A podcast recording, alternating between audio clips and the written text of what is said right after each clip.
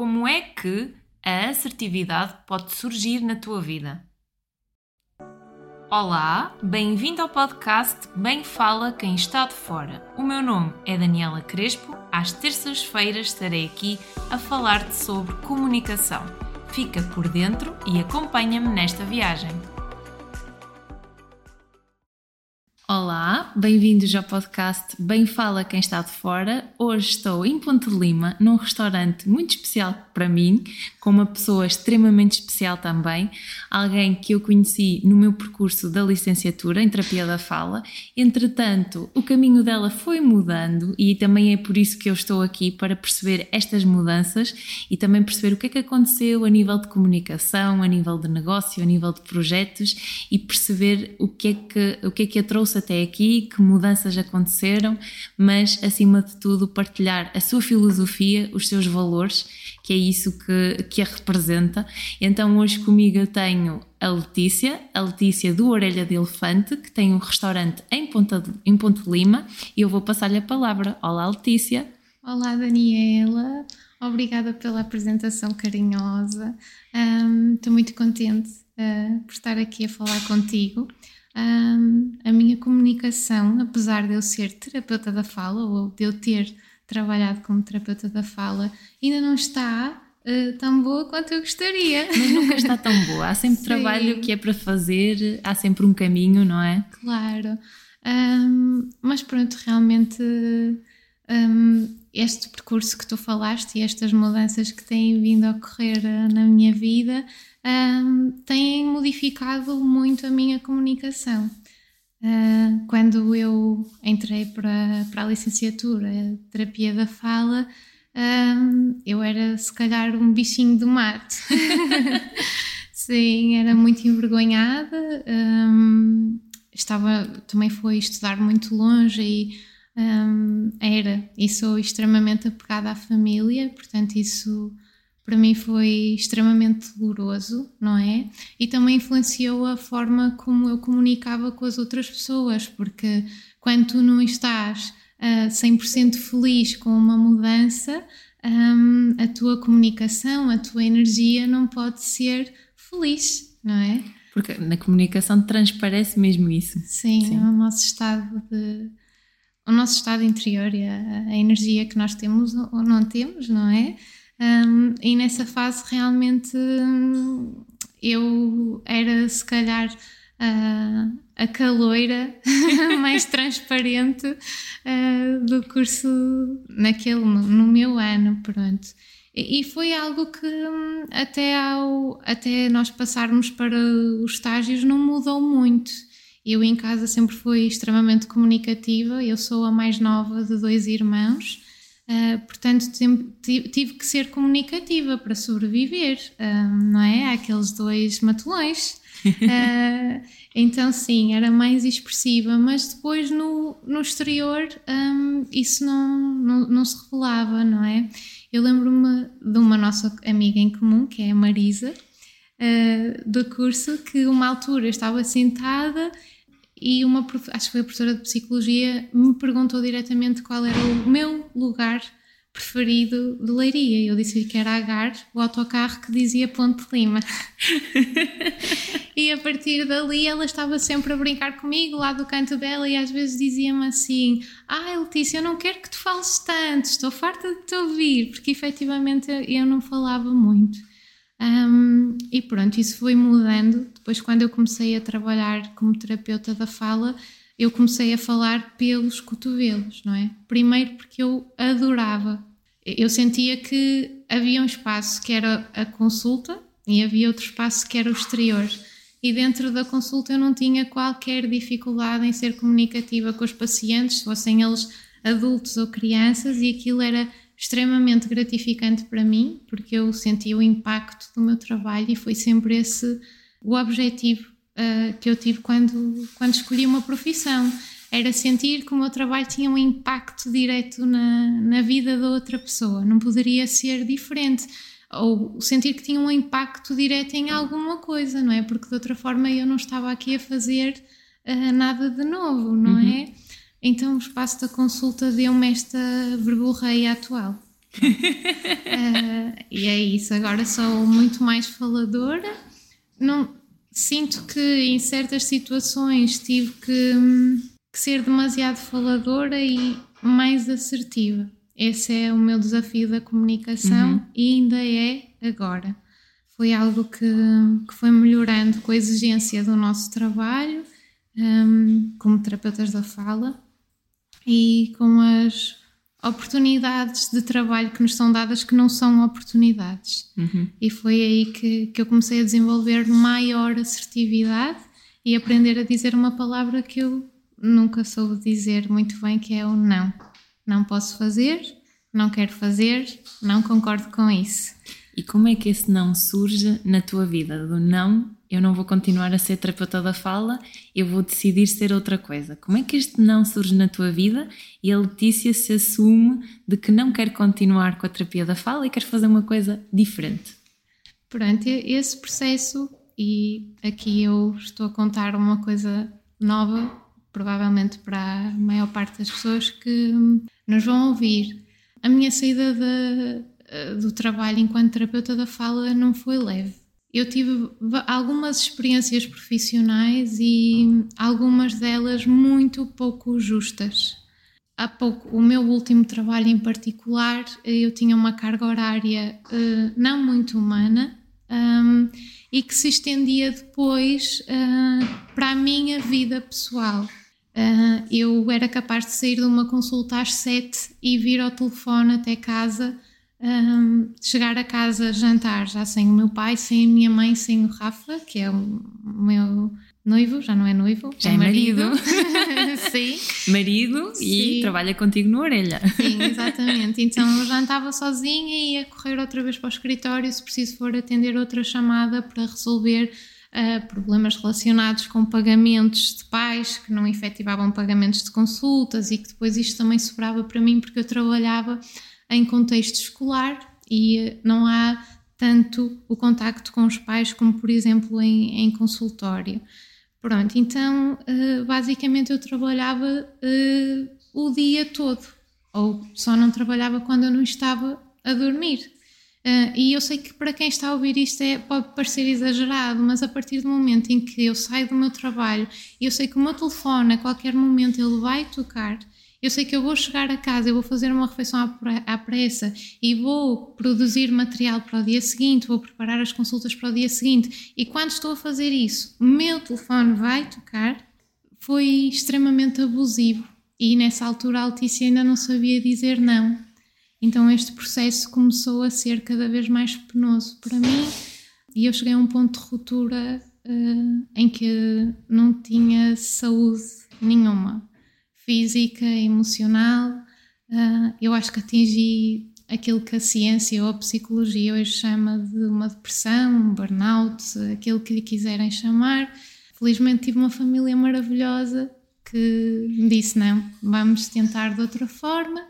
Uh, tive direito a duas semanas de baixa uh, na altura um, e já tinha um desejo enorme de ter um, um espaço meu, porque uhum. sentia que como terapeuta da fala, eu gostava do trabalho em si, mas esse trabalho não me estava a proporcionar qualidade de vida e além de não me estar a proporcionar qualidade de vida, eu uh, estava sempre a fazer um trabalho que não me dava autonomia e liberdade para fazer como eu achava que deveria ser feito.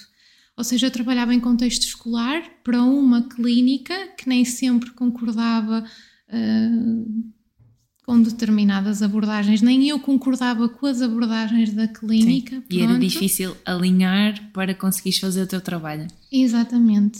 Uh, ou seja, eu senti sempre que havia coisas que eu fazia como terapeuta da fala uh, e o sistema em que eu entrei, dos próprios pagamentos, que são, pronto, quem for terapeuta da fala sabe do que eu estou a falar, não é? Em que eu sentia que eu não estava a ser correta, eu estava a entrar dentro de um sistema e estava a permitir que esse sistema corresse uh, sem fazer nada. Então, uhum. como eu não via sentido de justiça no trabalho que eu estava a desempenhar, um, eu não quis mais ser cúmplice desse uhum. trabalho. Então, pronto, nessas duas semanas de baixo eu escrevi o, pro o projeto do Orelha de Elefante. Mas já tinhas contacto com cozinha? Já andavas a experimentar? Mesmo o teu estilo? Porque para quem não está a ouvir e não conhece o Orelha, importa no início explicar um bocadinho o, conceito. Uh, se puderes explicar qual é o conceito, qual é a filosofia, em que é que consiste este restaurante, qual foi uh, a, tua filosofia, os teus valores, o que tu queres transmitir. Tu falaste há bocado numa coisa muito importante que é o impacto positivo que se cria nas pessoas e de entregar e desta entrega e do valor positivo que estamos a dar ao outro. E eu sei que isso, e nessa expressão também podemos ver muito do Orelha, mas podemos, podemos falar um bocadinho sobre a ideia, como é que surgiu e como é que ele está projetado agora. Sim, então é óbvio que eu não tive um episódio de saúde mau e fui para casa e decidi que ia abrir um vegetariano em Ponte Lima, não é? Essa ideia surge porque basicamente desde os meus 18 anos que eu comecei a fazer mudanças acentuadas na minha alimentação.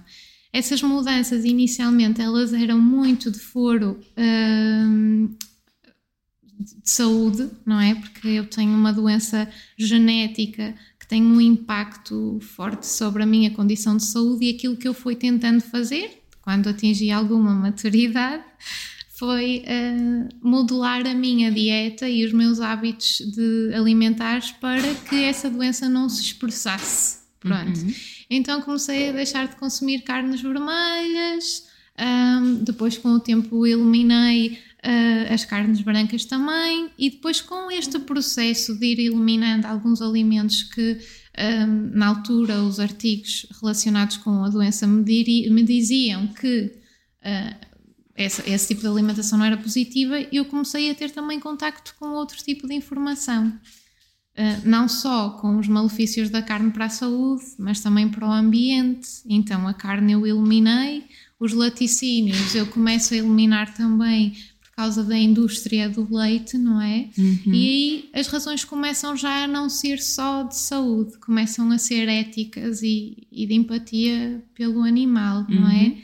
E pronto, estava neste processo, uh, já não comia nem carne nem laticínios, comia peixe muito pontualmente quando comecei a escrever o projeto do Orelha e nessa altura comecei-me a interessar pela macrobiótica. Porquê? Porque hum, li uh, que seria uma, uma um tipo é um estilo de vida não é só uma alimentação não é? Uh, se calhar estilo não é a palavra certa mas é uma forma de, de encarar a, a, vida em que se em que nos nutrimos de alimentos bons de pensamentos bons não é? Não é só a alimentação. Mas comecei a, a, a ler sobre macrobiótica e pensei bem eu quando quiser fazer a minha transição para o veganismo embora que a macrobiótica não, não tenha que ver com o veganismo, atenção, mas quando eu quiser fazer uma vida em que eu não vou um, depender da morte de nenhum ser vivo para eu estar cá, seja para eu comer, seja para eu me vestir, uhum. a nível alimentar, a macrobiótica é o rumo que eu quero ter. Porquê? Porque é uma alimentação de base 100% vegetal, mas saudável, porque nós podemos comer 100% vegetal e ter uma dieta absolutamente desequilibrada. E é assim que surge a macrobiótica na minha vida. Uh, e então as peças depois começaram a encaixar. Exato. Eu faço a minha primeira formação em culinária macrobiótica e fico uh, nem sei, assoberbada de feliz de como é que eu posso explicar isto? Basicamente, eu via ali a resolução para todos os meus problemas. Emocionalmente, eu estava a sair de um período muito, muito frágil. Um, e aquilo que eu comecei a entender é que, além de eu estar a adorar cozinhar uh, a partir dos princípios da macrobiótica, aquela comida estava a ajudar-me uh, também no processo de cura emocional. Uhum. E pronto, eu comecei a achar que a macrobiótica era o caminho, não é? Caminho uh, para ti e que poderia também uh, ser o caminho para quem viesse ao teu espaço, não é? Atualmente, como é que vocês, vocês tra trabalhas tu, trabalha o, o, Rafa, que é o teu marido, Sim. e também trabalha a tua mãe. Sim, ela dá-nos aqui um apoiozinho de quando em vez, assim, mais no carinho de mãe. Uh, Sim, aquilo que depois então eu tive esse contacto com a macrobiótica e foi então escrever o projeto de um restaurante 100% vegetal, não é? E não nos, não nos enquadramos num restaurante macrobiótico porque há certas uh, especificidades da alimentação uhum. macrobiótica que nós não trazemos para cá, não é? Mas no sentido de ser um restaurante de base uh, vegetal, que não que usa sempre ingredientes sazonais, cereais integrais. O nosso restaurante tem muito essa filosofia que vem da macrobiótica e nós trouxemos isso para cá. Porque uhum. se essa alimentação me fazia tão bem a mim, se essa alimentação fazia tão bem ao Rafa, e se eu via, depois começámos também a estudar macrobiótica, eh, já depois de ter aberto o restaurante, sim. Mais intensivamente. Mais intensivamente, mas aquilo que nós vimos é que esta dieta mudava efetivamente a saúde de quem. Hum, de quem a seguia, não é? Uhum. Um, e por isso foi assim que nós montamos o Orelha, trouxemos para cá uh, a dieta. Mas surge esta, esta, ideia surge em ti e depois como é que tu comunicaste ao Rafa? Como é que aconteceu até uhum. dar o salto e até à implementação? Pronto, nós já tínhamos falado algumas vezes sobre ter um espaço nosso. Um, o Rafa, mais no sentido, ele sempre, queria ter um negócio próprio e dizia-me sempre: eu queria ter um espaço em que as pessoas entrassem, se sentissem felizes, se sentissem em casa. Pronto, e eu já cozinhava imenso, muito em casa e, e, e ele acreditava que eu tinha algum talento, não sei se era só amor. uh, e pronto, acho que foi nesta ideia tola. Um, e, e, quis, e, e achou que sempre confiou, se calhar até bem mais do que eu, de que este projeto ia dar certo. E basicamente foi isso que nós fizemos. Andámos em feiras de velharias, pintámos o nosso mobiliário, colamos, uh, sei lá, serramos uh, rodelinhas de madeira para forrar o nosso balcão. Porque tudo aqui que está neste espaço foi pensado, projetado e criado por vocês. Exatamente. Então, pronto, acho que ele conseguiu que o espaço ficasse casa, que era o objetivo, que é isso muitas vezes que as pessoas nos dizem, ai, parece que estou a comer em casa. E tem cá esta filosofia de, da alimentação que faz bem um, a nós e que faz bem ao planeta, que é isso que nós tentamos transmitir também aqui um uhum. bocadinho na orelha, mais do que esta alimentação nos fazer bem, e isso é, é a ciência já o comprova, nós podemos ver Agora já não é um segredo. não é uma seita, como sim, às vezes também se, sim, sim. se associa, não é? Porque Exatamente. acaba por haver muitas ideias pré-concebidas e que, no fundo, acabam por limitar as pessoas de experimentar, de arriscar e de também dar tempo para perceber quais são os reais efeitos no seu corpo, porque há diferenças. Há, há muitas diferenças.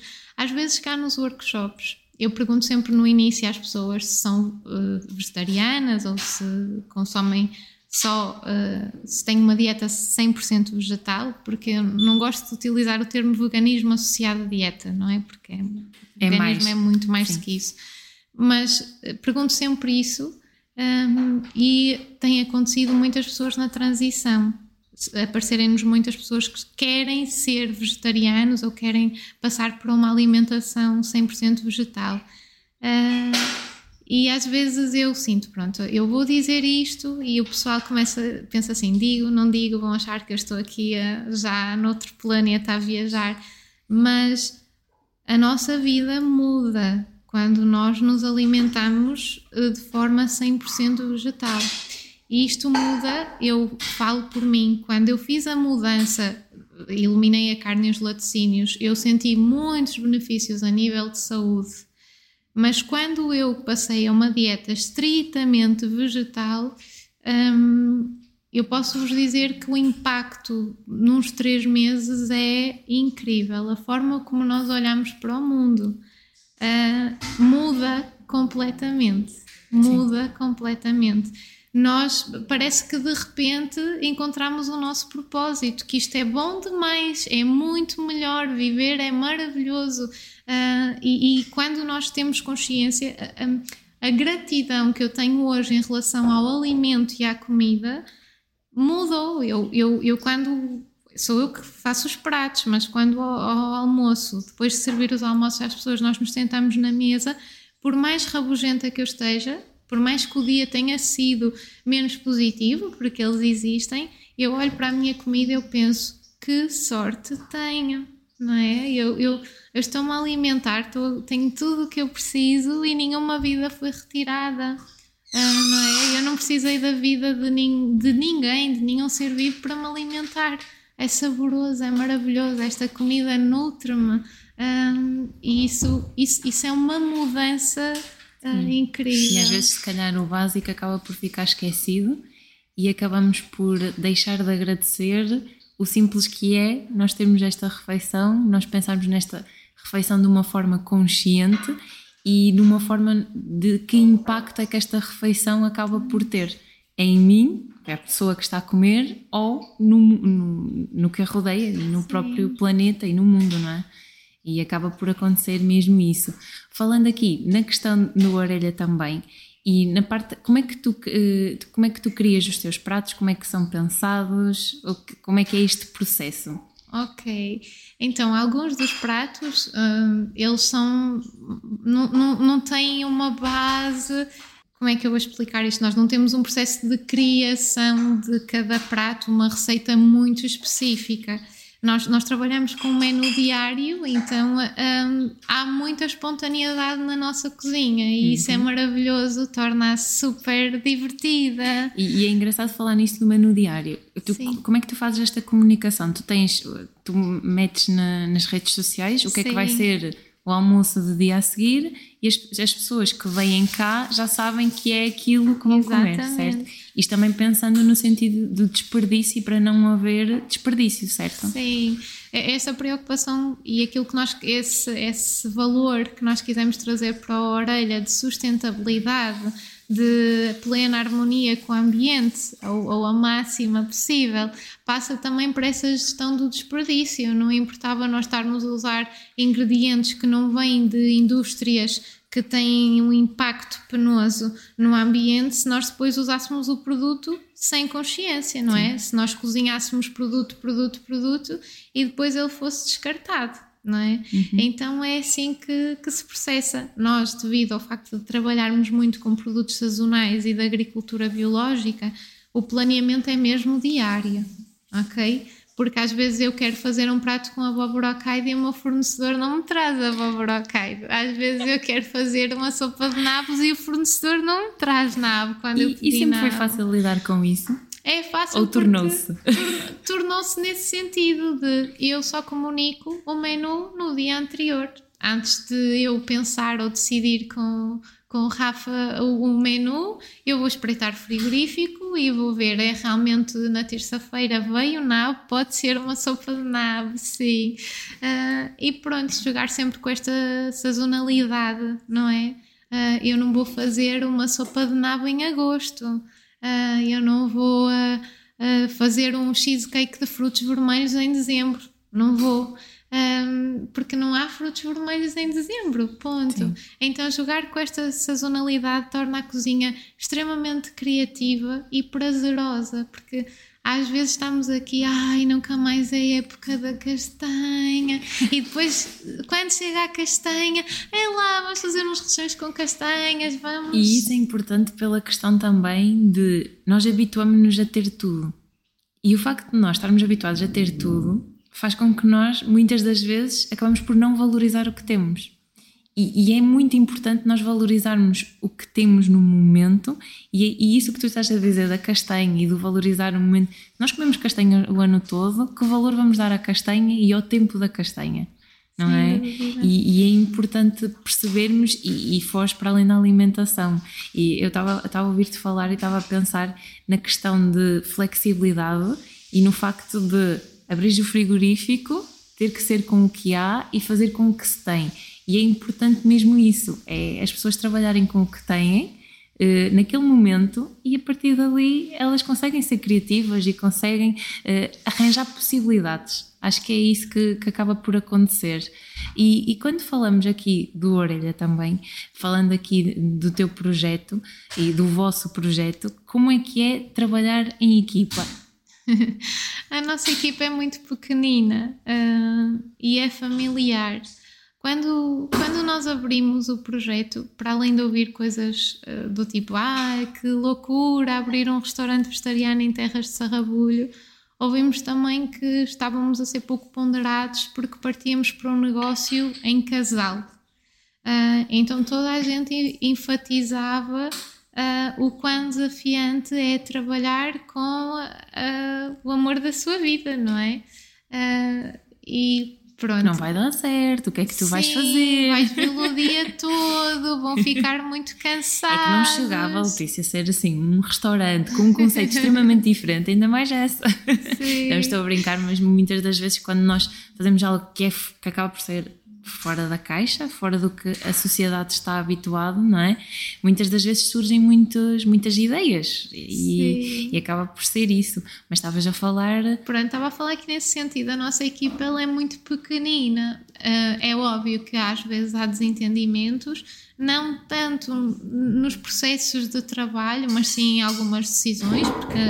É, inevitavelmente as pessoas têm opiniões diferentes sobre algo, mas nunca é muito expressivo, não é? Porque é um negócio pequenino, é um projeto pequeno, as decisões são sempre tomadas a dois, a três, uh, e sempre muito na base de quem confiou, uh, quem se confiou para criar este projeto que tinha tudo para dar errado, não é? Na maioria das cabecinhas, e, e com alguma razão, não é? Porque até eu, uh, no profundo dos meus medos, uh, achei que também poderia ser uma loucura. Já conta uh, com quanto tempo? Dois anos e meio, sim. Em plena pandemia, porque nós, quando projetámos tudo isto, não se falava de, de Covid.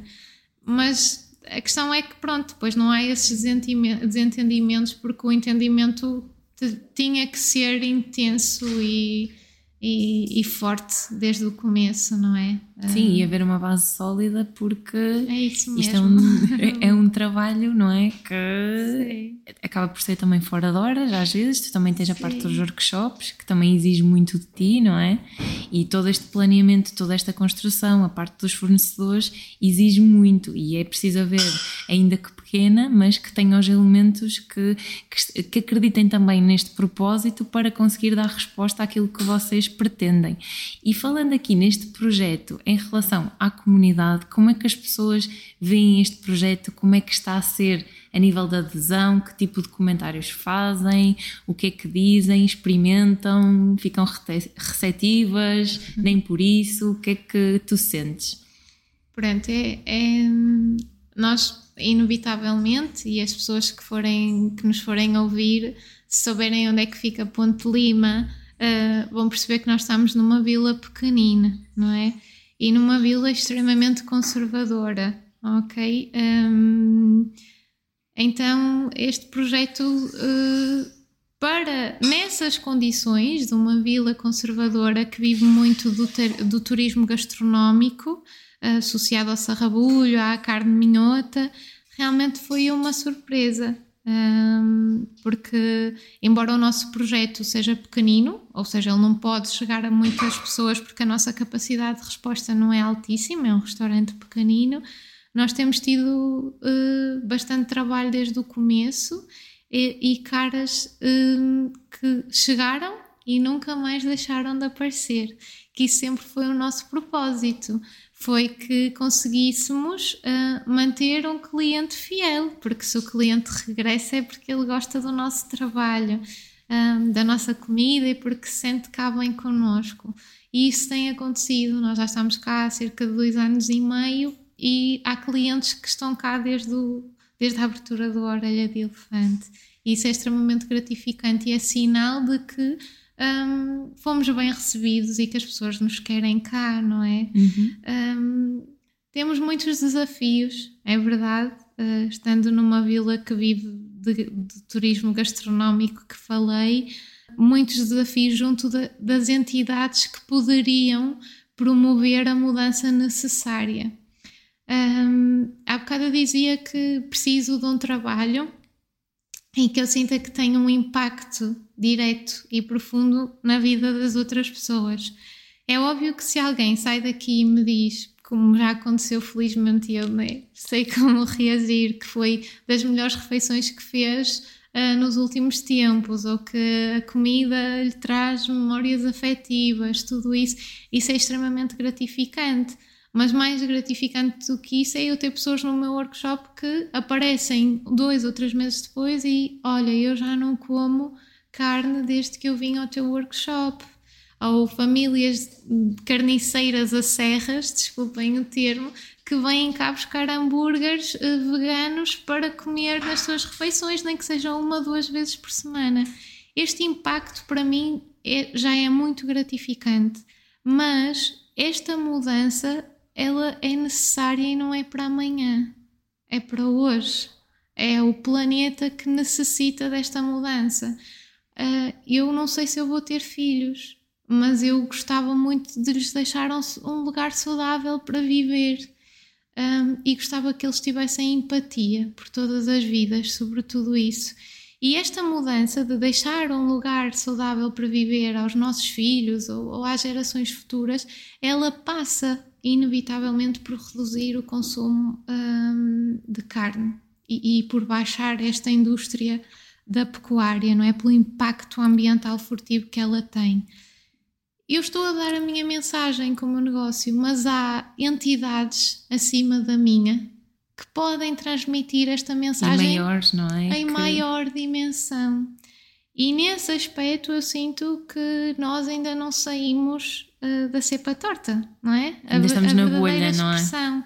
Porque eu, uh, aquilo que eu já queria que acontecesse é que o próprio município, uh, instituições maiores do que nós, uh, dissessem: olhem, uh, vamos integrar aqui um workshop ou um jantar 100% vegetal, porque a mudança, a palavra sustentabilidade ambiental, ela tem que ser usada, não é? Um... É, é, é, usar essa palavra, mas também fazer jus à palavra que se usa. É a mesma coisa que tu dizias no início. Uh, quando falaste da questão de, de, de, pensar tudo ser sustentável, tudo o que está aqui na orelha, não fazia sentido. Tu pensaste no sentido da alimentação, mas depois o, tudo o resto, não é? Descuraja esse cuidado e o próprio estilo e, a, e, o facto das coisas serem feitas por vocês, por exemplo, o facto de ir à casa de banho e limpar as mãos e não ser descartáveis e, não, uh, e ser algo que vocês, com todo o cuidado, têm as vossas toalhinhas para limpar as mãos eh, não fazia sentido, não é? Vocês falarem sustentabilidade, falarem dos produtos sazonais, falarem todas estas questões, mas depois na prática, a nível de espaço e a nível de políticas da vossa prática, assim não fosse. Por isso, quando se usa a palavra sustentabilidade e se a usam entidades maiores, também é preciso perceber do que é que se está a falar, não é? Exatamente. E há uma coisa que e, isto pode ser visto numa, numa, numa visão dramática, e se quiserem vê-la, eu acho que convido a ver, mas eu acho necessário dizer: não há sustentabilidade económica se não houver sustentabilidade ambiental a longo prazo. Nós não, não vamos ser nada com as carteiras cheias de dinheiro se nós não tivermos um planeta saudável para, para gastar esse dinheiro. Um, e eu acho que é é muito este tipo de pensamento que está a faltar às entidades grandes, não é? Uh, nós estamos com medo de perder lucro, estamos com medo de tirar o leite das escolas, uh, porque a indústria do leite tem o impacto que tem a nível monetário e nós sabemos, não é? Uh, mas não vai adiantar nós termos esse dinheirinho todo se não tivermos um planeta em que as crianças possam sair à rua e brincar felizes e saudáveis. Uhum. E eu já nem estou a falar do impacto que o leite tem para elas a nível de saúde, estou a falar só que não importa ter muito dinheiro nos cofres se nós não tivermos um planeta bonito para desfrutar desse dinheiro. Sim, e aproveitarmos depois a vida em pleno, não é? Exatamente. Para que é que serve o dinheiro depois? É? Exatamente. É? E, e, e é, é, interessante quando falas dessas questões que, para quem nos está a ouvir, se calhar muitas delas podem ser desafiantes e pode ser difícil estar a ouvi-las, mas a, imagina que alguém que nos está a ouvir, eh, qual é que seria a dica, a tua recomendação que, eh, que poderia ficar para começar a pensar mais nisto? que é que tu sentes que é importante e que cada um de nós pode começar a fazer? Claro que não pensando em extremismos, em mudar a alimentação claro. por completo, porque a ideia não é essa, uhum. mas no seu dia a dia, o que é que poderia fazer? Pronto, eu, eu digo muitas vezes isto aqui: nós não vivemos na ideia romântica de que vamos tornar eh, metade da população eh, vegetariana, ok? Agora, eu acho que o primeiro passo é nós nos informarmos. Começarmos, se calhar, a ver alguns documentários importantes que falam justamente deste impacto uh, no ambiente. Um, e às vezes, se calhar, ver também documentários que nos mostram a verdade da indústria dos produtos que nós consumimos. Uh, e eu acho que não há como não começar a fazer poucas mudanças, porque quando esta informação nos cai no colo, nós temos o pior de dois mundos. Nós somos, estamos a ter um, somos os destruidores da casa bonita que nos deram para morar e somos uns egoístazinhos porque estamos a permitir o sofrimento de milhares de vidas que, não, a meu ver, não podem ser menos importantes do que a nossa, não é? Uhum. Mas quando nós começamos a ter essa informação toda, é difícil esquecê-la, ok? Portanto, eu acho que é mais nesse sentido, de procurar a informação uh, e depois pensar que realmente, se nós não queremos ser vegetarianos e tudo bem com isso, pelo menos um, tentar reduzir, porque se toda a gente reduzisse o consumo de carne, a, indústria da carne seria de outra forma, Sim. não é? Porque ela hoje é tal e qual nós a vemos, não é? Uh, em que os animais estão aturados uns em cima dos outros e tudo isso não, não vale a pena sermos descritivos, mas isso só acontece porque a procura de carne é numa escala absurda, não é? Por isso é que isto se industrializou desta forma. E se nós pensarmos, ah, se calhar, se eu todas as semanas ao jantar decidisse não comer nada de origem animal, já estou a ajudar. E depois isto vai ser um percurso, uhum. porque o nosso corpo começa a se habituar à proteína de origem vegetal ele começa a funcionar muito melhor a nível do nosso intestino, a nível do nosso cérebro, porque tudo fica mais limpo, um, ficamos muito mais permeáveis energeticamente um, e uh, as pessoas vão querer uh, fazer essa mudança já de forma uh, pouco, não tão consciente. Sim. Isso e vão acontece. começando a perceber, como eu dizia há bocado, os efeitos e depois ir fazendo estas mudanças. E é engraçado, tu falaste na questão do conhecimento e da informação. Eu, quando entrei aqui, olhei para o livro Como Não Morrer e foi aquele livro que marcou a minha vida no sentido de descobrir coisas que eu não sabia que existia e acho que foi o meu conhecimento que fez com que eu também mudasse e, e quisesse fazer as coisas de uma forma diferente. Eu acho que muitas das vezes uh, pode acontecer isso. É a questão das pessoas não se informarem e não terem o conhecimento sobre, sobre as coisas, ou às vezes acham que têm e, e começam a rodeadas de mitos sem procurar saber, e que muitas vezes acaba por acontecer é que ficam com as suas verdades e acabam por não, não, não passar dali e não querer saber mais. Por isso, acho que o importante é informarem-se e perceberem se aquilo, aquelas ideias que elas têm, se estão uh, estão 100%, não é 100% corretas, mas se, se, é, se, até que ponto são verdades delas, porque foram adquiridas, ou é mesmo o que está dito na ciência, o que está dito nos livros e, e, a, e as práticas que vão, sendo, que vão sendo feitas. Por isso o conhecimento acho que é a nossa maior arma e acho que é no fundo aquilo que nos pode uh, ir fazendo as nossas mudanças e vivendo de uma forma mais, mais plena. Outra coisa que tu também falavas já há bocado no início era a questão da tua comunicação e como é que era no tempo da terapia da fala e que foi sofrendo algumas mudanças. Como é que tu vês a tua comunicação agora? Ela agora é um pouquinho melhor. Quando nós abrimos a orelha, por exemplo, fazer um vídeo, isso é, ainda é algo muito desafiante para mim. Sempre que eu tenho que expor a minha imagem, um, e, e, comunicar uh, com a minha imagem através do vídeo. Isso ainda é extremamente desafiante para mim. Eu fico com alguma vergonha. As pessoas que seguem a página do Orelha já devem ter visto os meus vídeos e devem perceber se efetivamente que eu não estou 100% confortável nesse papel. A nível de comunicação, eu estava a dizer, essa assertividade, ela surgiu justamente porque os desafios comunicativos uhum. e, a, e a necessidade de eu dizer não uh, trouxe-me essa assertividade. Uh, mas creio que eu ainda tenho muito e é, é, um, é um processo de crescimento uhum. que, que ainda vai continuar a acontecer. Estavas a falar de desafios de comunicação. Quais são assim os teus desafios que tu acabas por ter no dia a dia? O, o primeiro desafio grande a nível de comunicação é, é o meu timbre, logo. Uh, porque inevitavelmente ouço coisas muito carinhosas do tipo ai, tenho uma voz tão fofinha, tão delicada uh, mas também ouço, não estou a ouvir não ouço nada que tu dizes. Uh, pronto, esse é, é, um dos desafios pronto, que eu também acho que, que, que tenho melhorado um bocadinho e depois é mesmo o, o desafio de ter esta comunicação mais assertiva não é? Uhum. É alguma coisa, é algo que, que tem melhorado, eu acho que também com a idade, com as, com as experiências, porque nós vamos percebendo que com, com a vida e com a exigência da vida e com lidar com pessoas que são altamente desafiantes, Sim. nós ganhamos um bocadinho essa assertividade.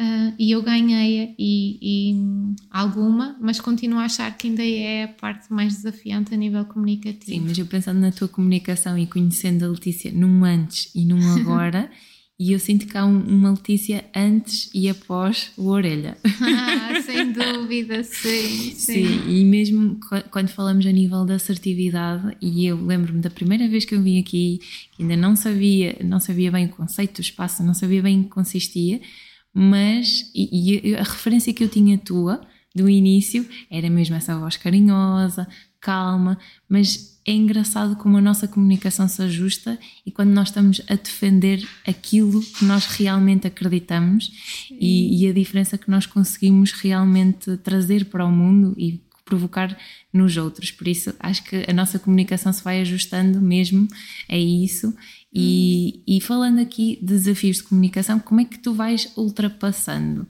Uh, há conflitos no teu dia a dia, desafios com clientes? Como é que tu sentes? Uh, por eu, nós não temos muitos clientes desafiantes, isso é mesmo verdade. Uh, eu acho que quando tu te posicionas com, com um determinado tipo de valor, ou quando tu te rodeias de valores bonitos, que é, que, que é isso que acho que a orelha tem, uh, depois tu atrais a maioria das pessoas que vêm para cá são pessoas que também têm esses valores, ou seja, o tipo de cliente que nós atraímos é um cliente bonzinho. Mas é isso, acaba por haver um filtro e então quem já está aqui já sabe ao que vem, não é? Sim. E já a nível de comunicação já pode fluir melhor. Mas quem vier assim ao acaso, pela primeira vez, já Pronto. te aconteceu? É isso, sim. Ah, temos uma situação ou outra pontual, algumas muito caricatas, que também depois eh, se resolvem com uma boa gargalhada, de pessoas que entram aqui, não sabem ao que vêm e dizem: Então, amigo, que é o Rafa que recebe por norma, estou na cozinha, dá para almoçar. Uh, Sim, sim, mas o Rafa, pronto, já, já percebe que pela entrada repentina aparece: olha, mas nós estamos num restaurante vegetariano. E a pessoa, oh! E vira as costas e vai embora. Sim, já nos aconteceu, não é? Mas, e, e acontece clientes que ainda não têm esta consciência de não desperdício e sustentabilidade e que quando hum, são. Como é que eu hei de explicar? Quando quando elas uh, percebem que têm que fazer uma reserva antecipada para comer cá, uh, ou que ou percebem uh, como é que funciona o nosso serviço de reservas, torcem um bocadinho o nariz, não é? Uhum. Porque nós temos muito essa questão da espontaneidade, não é? Que já ouvimos muitos clientes dizer, ah, vocês são muito espontâneo, eu decido agora que quero ir e vou, e isso é uma chatice, ter horas e ter que reservar no dia anterior é, é uma efêmera quantidade de clientes que temos assim, mas que sabemos que às vezes depois temos que ser um bocadinho assertivos e dizer: olha, desculpe, mas é mesmo assim uh, que trabalhamos e é com este e com este e este propósito. Há uhum. pessoas que entendem, batem palmas e acham que estamos no caminho certo. Há outras que jamais e vão, está tudo certo. vão Tem entender. que ficar quem se identificar e ponto. Sem dúvida, aquilo que eu, eu, aquilo que eu tento pensar e, e o que me leva a lidar às vezes com essas pessoas hum, de forma completamente neutra e cordial e não haveria outra forma de lidar é que nós estamos todos em níveis de consciência diferentes.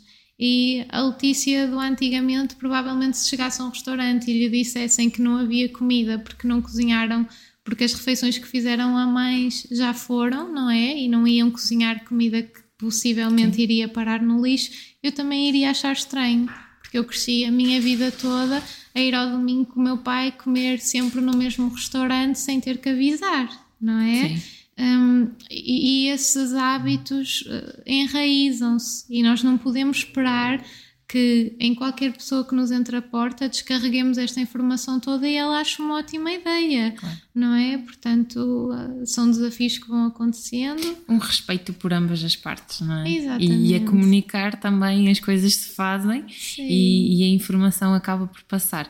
Para além do, do restaurante, vocês têm a parte da mercearia. Sim. Certo? Basicamente a, mercearia é também um bocadinho o nosso armazém.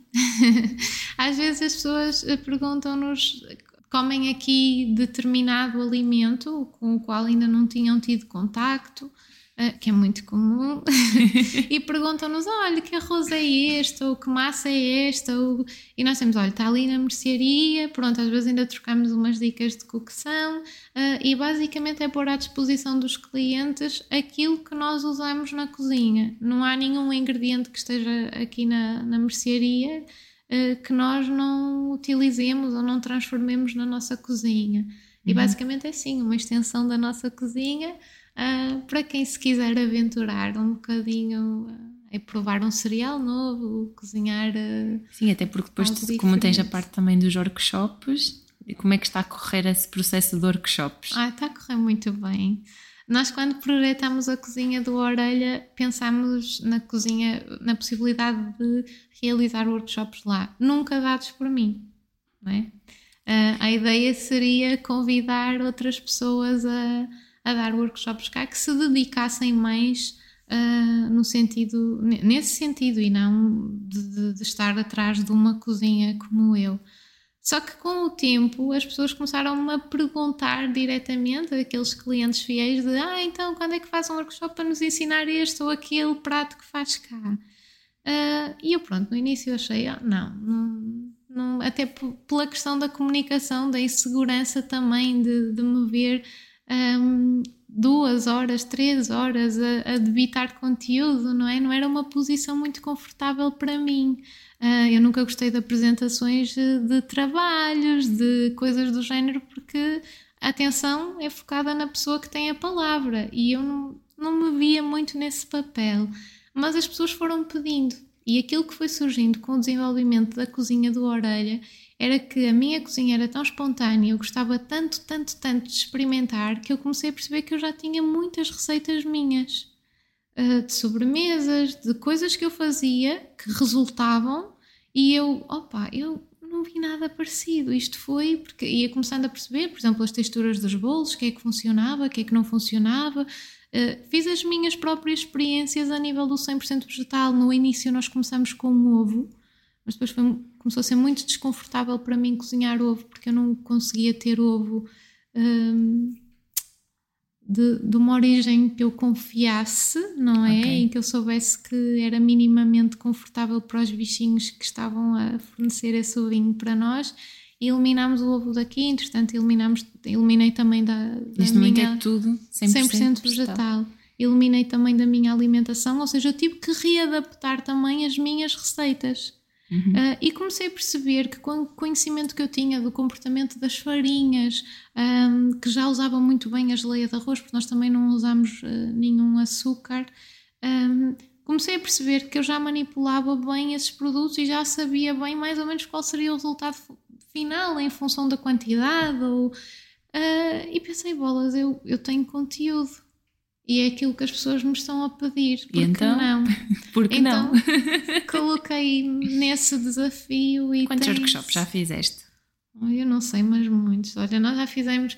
O primeiro foi de sobremesas, depois no workshop de sobremesas as pessoas. Uh, eu dei uma sopinha uh, para as pessoas comerem antes de provarem aquela doçaria toda. As pessoas pediram um workshop de sopas, fiz um workshop de sopas, nunca pensei. depois fizemos um workshop de petiscos e entradas 100% vegetais. Uh, fizemos e como é que a tua comunicação foi evoluindo? Já, te, já contas aqui com vários workshops. Sim. Hoje, quando tens que dar um workshop, já é mais fácil. É, é muito mais fácil. No começo eu ficava, nos primeiros ficava muito nervosa, ansiosa, nem dormia no dia, na véspera. Agora é tranquilo e eu venho e adoro, porque sinto efetivamente que as pessoas que vêm estão super interessadas, que põem a mão na massa. Nós, nos dias a seguir ao workshop, uh, recebemos, olha, temos um de pequenos almoços em que eu coloquei um pão de batata doce roxa, uma receita que também criei a partir da base do pão bolo do caco. Uhum. Então, a partir daí, comecei a desenvolver aquela massa e acabei num pão maravilhoso.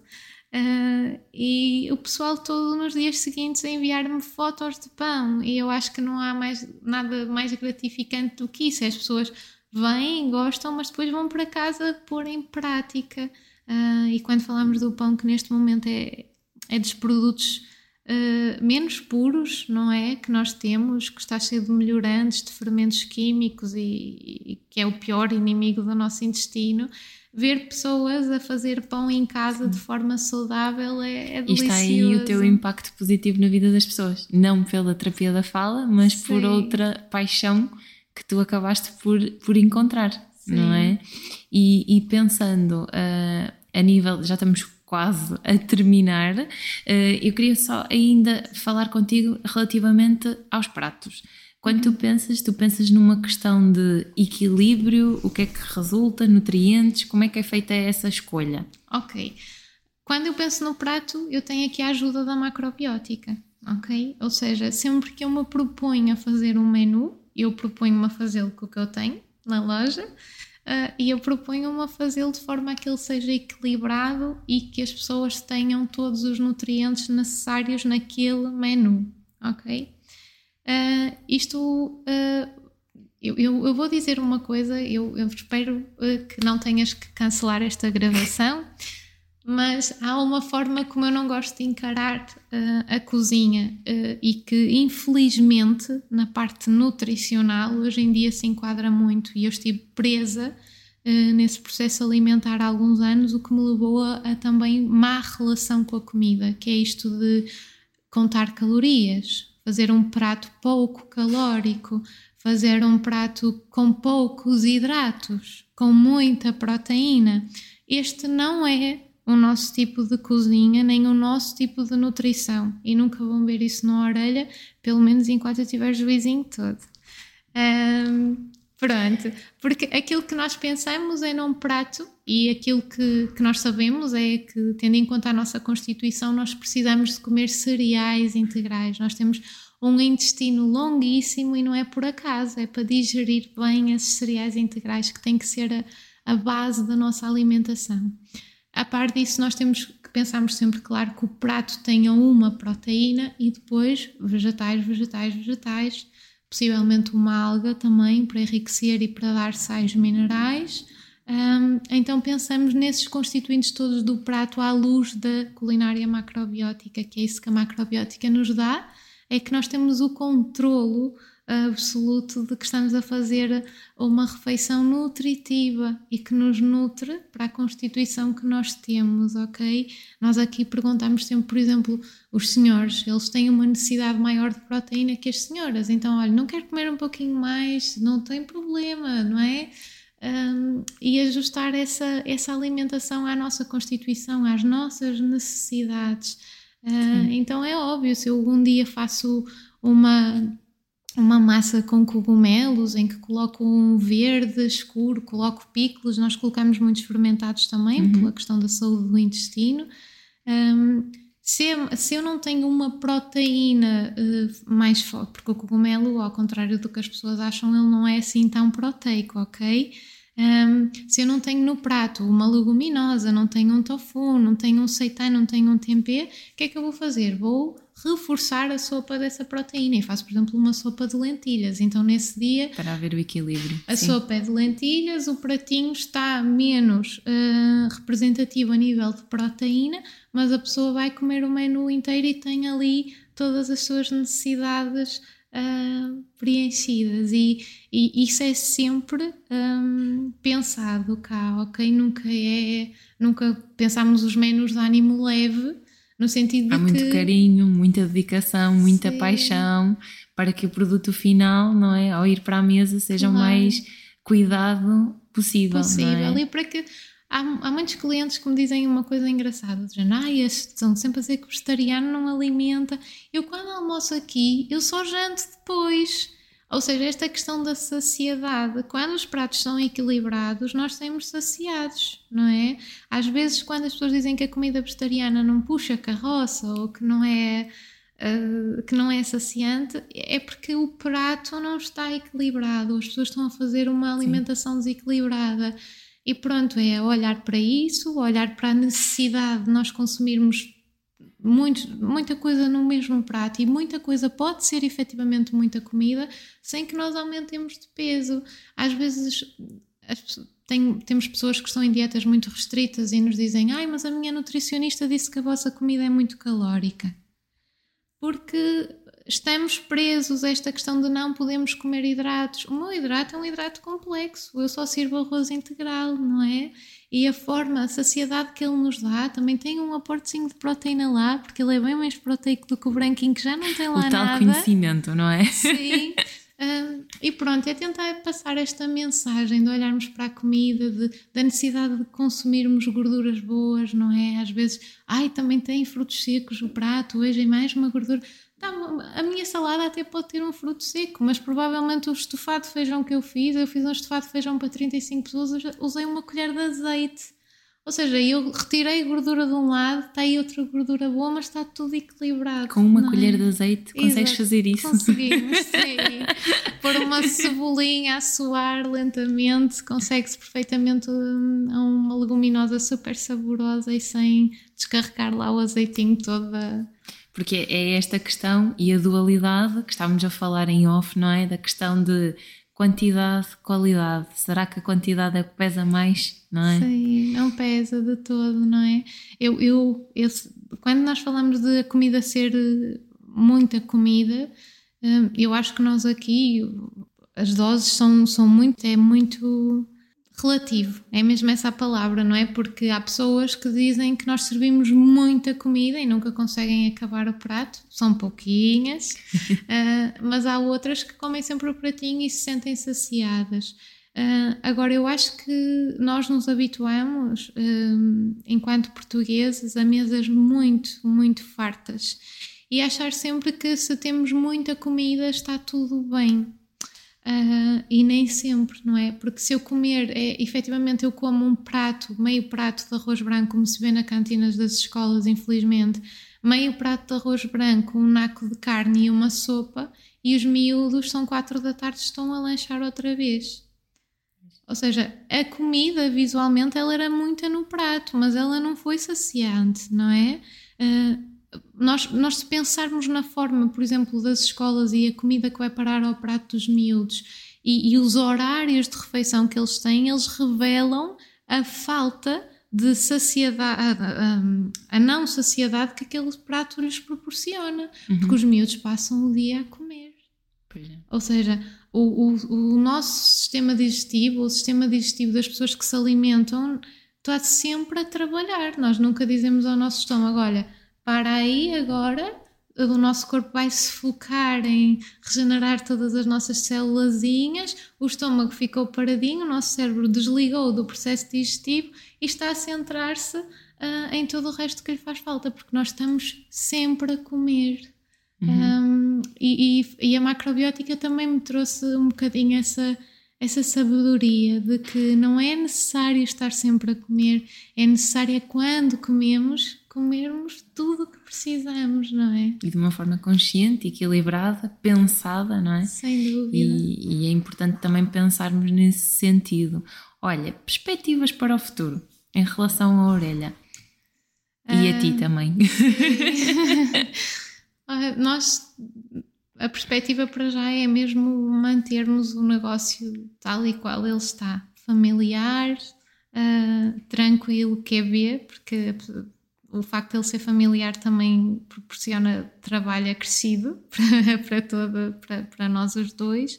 Uh, mas neste momento é isso que nós queremos: é manter isto em família, ser a, a nossa segunda, se calhar primeira casa uh, e manter-nos para já assim. Aquilo que eu acho que tanto eu como o Rafa sentimos uh, necessidade é que esta mensagem vá mais além.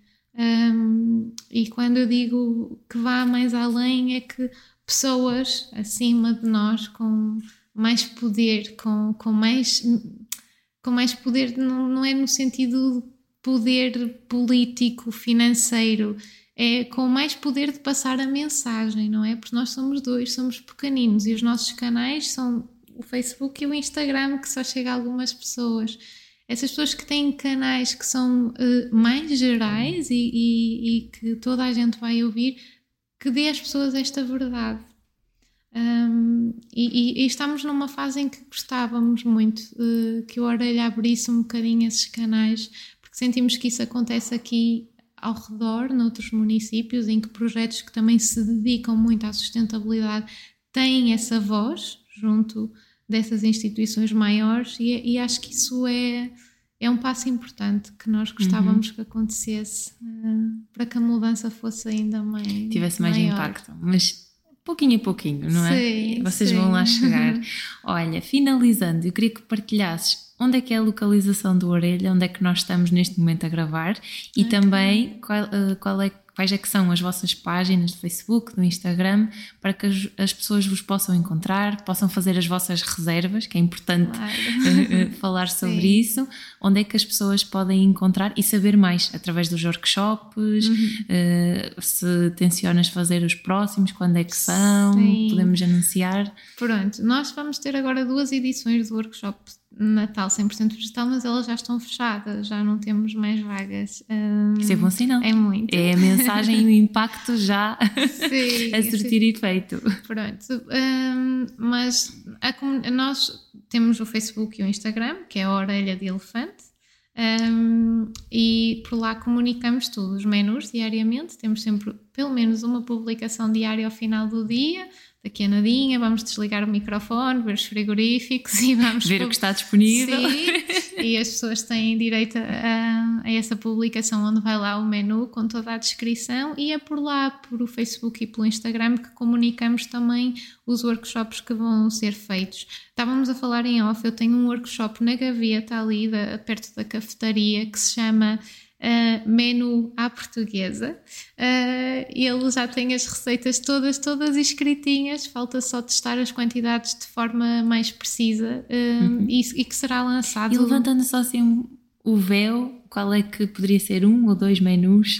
Pronto, ele terá lá o arroz amigo do pato, que é um prato muito, muito acarinhado aqui no Orelha de Elefante, é a nossa versão do arroz de pato terá um, outras receitas como caldo verde, que as pessoas também gostam cá, que é feito sem batata. Uh, e igualmente delicioso, com cheiricinho 100% vegetal, ou seja, serão assim receitas que nos são todas muito uh, da infância e, e, toda a gente que mora em Portugal já comeu, acho uhum. eu, caldo verde, arroz de pato, então são assim reproduções 100% vegetais uh, com os cereais integrais que nós usamos cá, além de serem uh, 100% vegetais, elas têm base integral, por exemplo, o arroz amigo do pato é feito com arroz integral de grão uhum. redondo.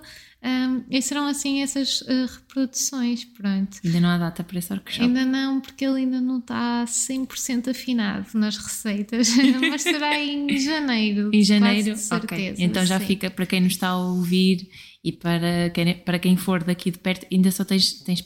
Os workshops são todos presenciais? São, são. Ok, ok. São. Então, quem for aqui de perto e quiser participar neste workshop, eh, pode acompanhar também as redes sociais, que eles vão anunciar as datas e como é que é a nível de inscrições. Sim. Antes de fecharmos, há sempre uma pergunta da praxe, uhum. que é: imaginando que tu estás de fora a ver a tua comunicação, o que é que tu tens a dizer sobre ti?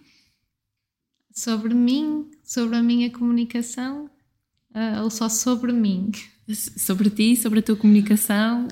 Eu espero que as pessoas que ouçam isto percebam que está aqui uma rapariga, quase mulher, ou a tentar, nos seus 30, a ser uma mulher, uh, que, que, está extremamente feliz e apaixonada pelo que faz.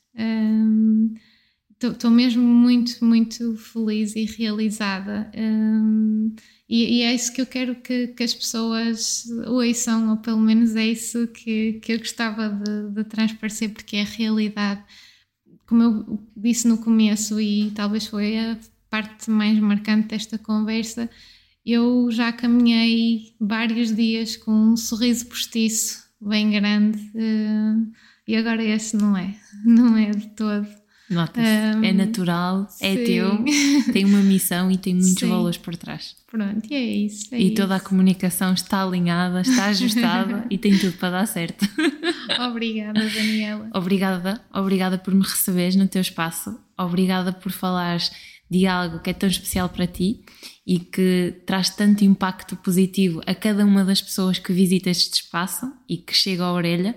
Se ainda não vieram presencialmente, é possível ver através do Instagram, mas o meu convite é que venham a este espaço, que conheçam a Letícia, que conheçam o Rafa, que conheçam a mãe dela e que vejam como é que se trabalha aqui, como é que é esta filosofia de vida e esta forma de estar. Obrigada. Obrigada. Estamos a chegar ao fim de mais um episódio do podcast Bem Fala Quem Está de Fora. Mas antes, deixa-me dizer-te que eu quero que estejas por dentro na escolha dos conteúdos que eu gravo para ti. Envia-me as tuas ideias e sugestões para o e-mail bemfalaquemestadefora.gmail.com Obrigada por me ouvires, até ao próximo episódio.